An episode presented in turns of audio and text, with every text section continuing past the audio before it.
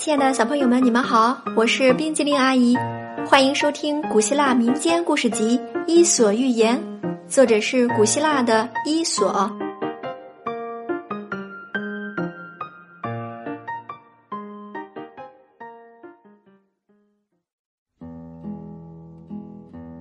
接下来我们要讲的是雄鹿和葡萄藤。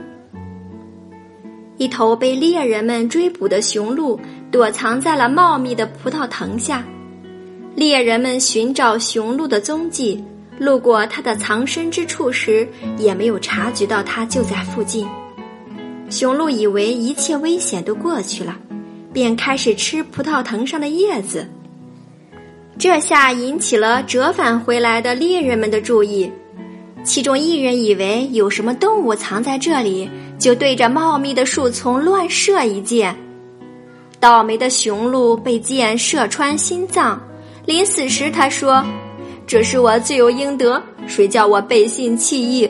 葡萄藤的叶子保护了我，我却把它给吃了。”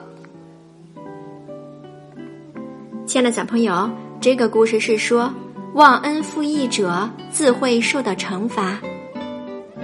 今天冰淇淋阿姨讲的故事《雄鹿和葡萄藤》就到这里了，咱们下次再见，拜拜。